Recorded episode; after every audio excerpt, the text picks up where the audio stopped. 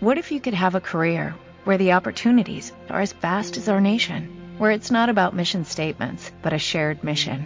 At U.S. Customs and Border Protection, we go beyond to protect more than borders, from ship to shore, air to ground, cities to local communities. CBP agents and officers are keeping people safe. Join U.S. Customs and Border Protection and go beyond for something far greater than yourself. Learn more at cbp.gov/careers.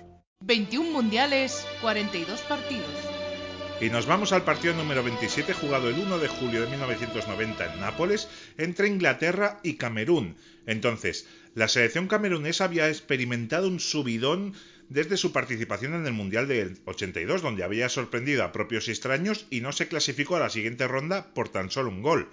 Habían vencido en la Copa de África del 84 y del 88, quedando subcampeón en la del 86, y había cogido una de las dos plazas que daba la FIFA para el Mundial de Italia a las selecciones africanas. La disciplina dentro y fuera del campo era una de las señas de identidad de los Leones Indomables con el seleccionador soviético al mando. Los cameruneses partían como víctimas en su grupo con selecciones como la URSS, Rumanía y la vigente campeona, Argentina, con la que abrirían el Mundial en Milán. En ese partido, saltó la sorpresa y gracias a un gol de Oman Bijik los africanos derrotaron a los campeones. Después, con dos goles de Roger Milla, que contaba entonces con 38 años, derrotaron a Rumanía y ya tenían el billete para octavos. De nada sirvió la derrota por 4-0 ante la URSS. Siguieron sorprendiendo al mundo cuando dos goles de Milla en la prórroga con ayuda del portero colombiano Higuita daban el pase a cuartos. Era la primera vez que una selección africana conseguía acceder a esa ronda. Su rival, Inglaterra no estaba dando la talla desde hacía mucho tiempo. Desde que ganaron su mundial y quedaron terceros en la Euro del 68, no se había visto a los inventores del fútbol como postulantes al título. Se clasificaron al Mundial sin dar la talla, por detrás de Suecia, y aunque tenían buena selección nadie confiaba en ellos, más allá de los ingleses. Su equipo estaba lleno de buenos jugadores, con el guardameta veterano Shilton jugando sus últimos partidos en la selección, Stuart Pearce, Des Walker, David Platt, John Barnes, Chris Waddell y las dos estrellas, un jovencito de 23 años llamado Paul Gascoigne y el capitán del equipo y máximo artillero en el mundial anterior, Gary Lineker.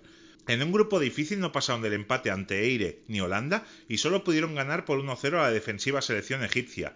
Después, en octavos, los ingleses, con un golazo de David Platt en el último minuto de la prórroga, daba la posibilidad de acceder a cuartos, donde se verían con la sorpresa del torneo, Camerún.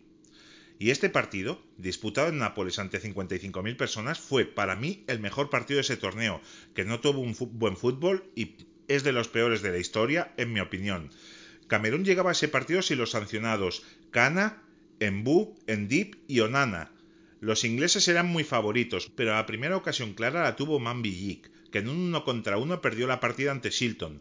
En esa misma jugada, Enfedet chutó desde lejos y pasó muy cerca de, los, de la escuadra, pero en la primera clara inglesa, estos marcaron, tras un centro de Pierce que remató impecablemente Platt de cabeza.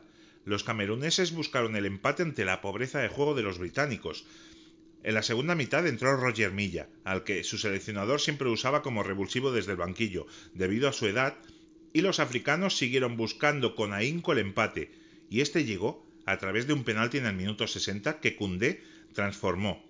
Cuatro minutos después, Ekeke marcaba el 2 a 1 y dejaba mudos a los ingleses, pero los cuentos de hadas no duran para siempre. Plata avisó fallando una jugada donde cruzó demasiado el balón, aunque Camerún también pudo sentenciar, pero Mambi se pasó de preciosista queriendo marcar de taconazo.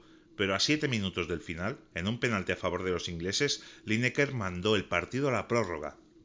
En el tiempo extra, ambos tuvieron sus oportunidades, aunque si la balanza se tuviera que decantar hubiera sido a favor de los cameruneses, aunque el fútbol muchas veces es injusto, y en el último minuto de la primera parte del tiempo extra, Encono le hizo un penalti a Lineker y este no perdona y pone el 3 a 2 definitivo. El triunfo fue para Inglaterra, pero la memoria eterna fue para los cameruneses, que aún no han visto a un equipo africano superar su resultado. Si quieres saber más de historia de los mundiales, sígueme.